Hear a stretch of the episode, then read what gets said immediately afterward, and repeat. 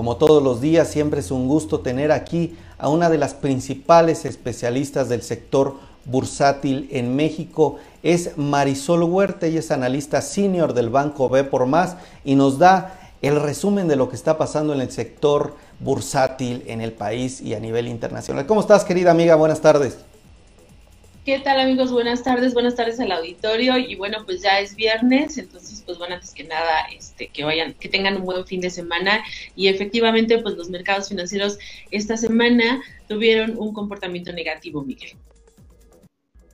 Comportamiento negativo están registrando, pues aquí listos para recibir toda esta información y ver cómo, pues, a qué se debe este tema negativo.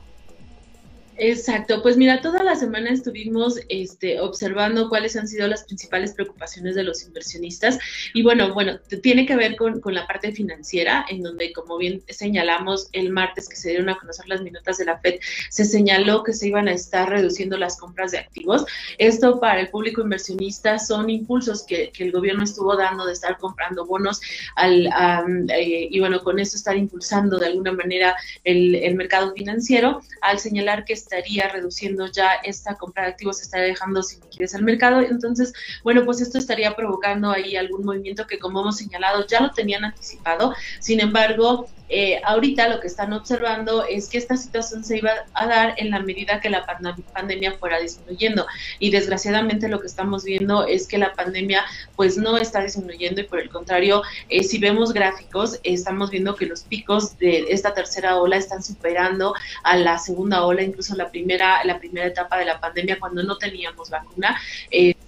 Tiene que ver mucho por esta variable que se volvió más agresiva, la variable delta, eh, que tiene un índice de, propagarse de, manera más agresiva, provoca menos muertes, eso es cierto y es algo de lo que han estado alegando, pero bueno, no deja esto de estarte saturando hospitales, de estarte provocando problemas hospitalarios. Y bueno, como bien señalamos en la semana, Joe Biden señaló que iba a estar permitiendo que a partir del 20 de septiembre se diera un refuerzo en la vacuna. Los estudios demostraron la efectividad sobre todo para la, vacuna de Pfizer eh, y Johnson Johnson, que después de 90 días eh, para la variable Delta no responde, para la primera parte del COVID-19 sí están teniendo la efectividad, es decir, porque hemos estado viendo que están criticando, ay, entonces las vacunas lo sabíamos, como se hicieron en corto tiempo, este, se hicieron mal, eh, no sirven, vamos a tener que volver a vacunarnos. En realidad, más bien fue una variante del virus que logró fortalecerse, mutar y ahora está provocando que las farmacéuticas estén trabajando y desarrollando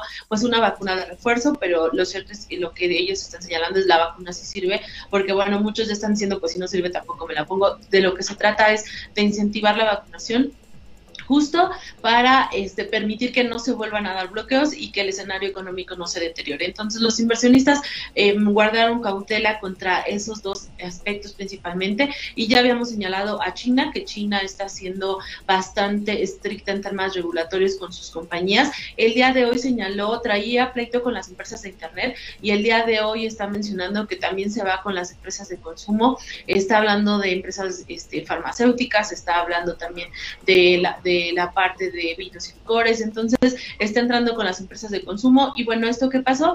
Que el índice Hansec retrocedió 5.6% en la semana por este um, tema de mayor regulación, empresas como Alibaba y todas estas empresas TechChain que están cotizando en los mercados también tuvieron un, desempeño y un balance negativo. Este, los mercados americanos con la combinación de estos tres factores, la decisión de la Fed, el tema de la vacuna y, China también eh, retrocedieron.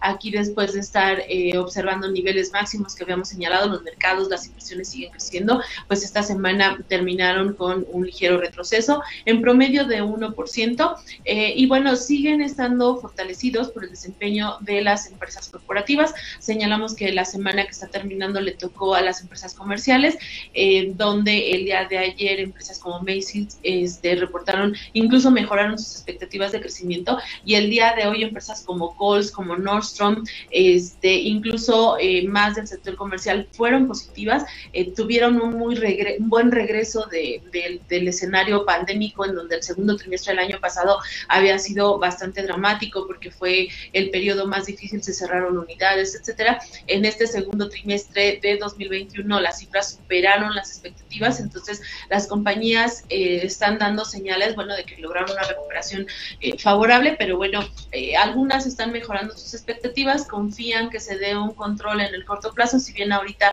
lo que se está viendo con respecto a la variable es que eh, está siendo fuerte, como te señalo, no está siendo mortal, que puedan controlarlo eh, más eficazmente y que el consumidor va a continuar con sus hábitos, ya no va a regresar a la parte del confinamiento y esto a ellos pues les permite seguir teniendo eh, previsiones eh, de sus temporadas de cierre de año eh, positivas que al final lo que están dando cuenta es que de todas maneras así no sea de manera agresiva la gente va a empezar a convivir va a volver a reunirse con todos los cuidados pero ya no van a estar encerrados como estuvieron el año pasado y provocando el deterioro en ventas que, que se había provocado. Por otro lado también Amazon está señalando tan al buen desempeño que ha tenido en sus ventas en línea que estaría aperturando unidades físicas cual, eh, pues bueno, a algunos no los sorprende, otros sí nos sorprende que ya vamos a poder encontrar tiendas Amazon. Por lo pronto es en Estados Unidos donde va a iniciar, en la parte de California y en Ohio es donde piensa abrir sus primeras eh, tiendas físicas, eh, porque señala que el tráfico o el hecho de que también la gente vaya es importante y como hemos venido señalando, las empresas apuestan a que en este cierre de año se había vendido mucho la parte básica, todo lo que son alimentos, básicamente mercancías generales, y que eh, se habían dejado de comprar aquellos artículos que son de mayor rentabilidad, pero bueno, que responden como más a necesidades de colores, de sabores, de presentaciones, es decir, eh, cuando nosotros entramos a las plazas y a los centros comerciales, pues lo que nos ponen eh, llamativo eh, toda esta parte de estrategia de mercadotecnia es lo que adquirimos y generalmente tienden a ser más rentables para las tiendas eh, comerciales. Entonces señalan que justamente Amazon se está dando cuenta que también ahí hay un poder de compra y bueno, pues no solamente se quiere robar toda la participación en línea, sino también quiere entrar a la parte del tráfico. Y por otro lado, de manera negativa, en el balance, eh, las que siguen con deterioro son las empresas automotrices ante la escasez de chips. También hablamos hace algunos meses de en cuánto se podría estar solucionando esto y lo que se está observando es que la situación sigue muy difícil. Aquí algo que queremos dar cuenta es cómo eh, las empresas han dejado de fabricar nuevos modelos y que los autos usados, Miguel, están teniendo ya el mismo precio como si de autos nuevos o están hasta saliendo más caros porque la gente se está yendo, como no hay autos nuevos, estás comprando autos usados y los autos usados se están revalorando este por, por, la demanda del consumidor. Entonces, no se sabe cuánto tiempo más podrán estar teniendo sus producciones nuevas las automotrices. Toyota señaló que estaría reduciendo en un 40% la producción de algunas de sus series de vehículos. Entonces, es un tema que está de alguna manera preocupando al, al sector automotriz. Eh, y bueno, pues que, que, ya lleva varios meses y que no se sabe. Aparte, en el caso de China, que es uno de los principales países, también está haciendo ofertas con respecto al cobre y con respecto a algunos materiales que vienen a impactar este, también a, de manera indirecta al sector. Entonces son los temas relevantes esta semana en mercados, Miguel, y, este, y, en la parte de México, también México cerró con un ligero retroceso, eh, siguiendo mucho el entorno internacional eh, de Estados Unidos y la resolución que vaya a tomar la FED. La siguiente semana, que es lo que estaremos esperando, una reunión muy importante, se denomina de Jackson Hole, en donde el presidente de la Reserva Federal estará dando un recuento de la evolución económica en Estados Unidos, qué decisiones puede tomar, y entonces también estaríamos esperando cautela lunes y martes hasta que se lleve a cabo esta importante reunión en temas financieros, Miguel. No, hombre, súper interesante. Rescato algunos puntos.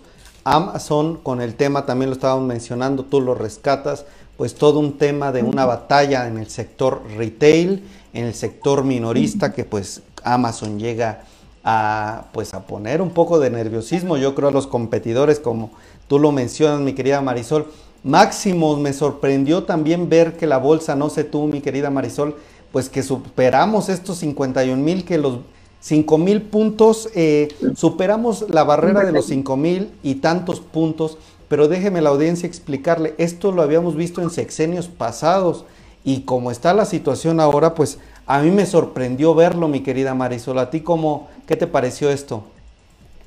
Este, sí, son 51 mil puntos de donde está cotizando el mercado. Efectivamente, esto sabes a qué responde al, desempeño favorable que vimos de las empresas en de recuperación. Es decir, las empresas, eh, después de haber caído tanto, eh, ya habíamos mencionado algunas que incluso superaron niveles prepandemia, tuvieron en el sector comercial, que es donde tengo un poquito más de referencia, presentaron cifras eh, de algunos segmentos mejores. Eh, eso te habla de que el consumidor tiene a un consumidor fuerte, de que tiene empleo, o sea, que a pesar de la situación, eh, los empleos que se habían perdido se están recuperando, que la gente tiene confianza, porque eso es algo que, también tenemos que señalar.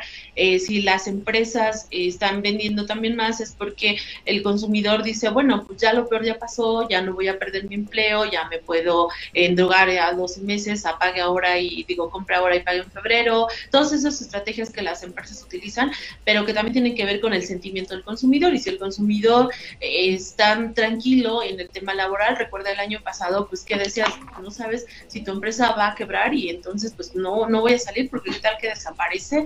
Eh, eh, era mucha incertidumbre, mucho miedo, dejaste de gastar ha pasado un año, estás aprendiendo a convivir con una pandemia que como hemos escuchado, pues eh, llegó para quedarse, solamente hay que aprender a convivir con ella, creas tus hábitos de consumo este, tienes dinero de alguna manera esta recuperación y eso fue lo que mostraron las empresas y los inversionistas. Al ver este escenario de recuperación eh, pues compraron más las acciones y provocaron que el mercado se fuera al alza. Y las perspectivas también de construcciones, de nuevos negocios, eh, la parte de los aeropuertos empezaron a llegar muchos turistas, cuestiones toda esta incentivación em, al ámbito económico fue lo que propuso que llegaran más inversionistas a la bolsa y que llegáramos a esos niveles y que alcanzáramos un máximo. Entonces, eh, eso es favorable, ¿no? Este, como se habla de confianza y de escenario económico en donde, como hemos dicho, pues espera que el PIB de México sea cercano al 6% en promedio por algunas casas de bolsa. Nosotros como de formas traemos un 5% de crecimiento del PIB, ¿no? ¿Cuánto, perdón? Si el entorno sigue como va.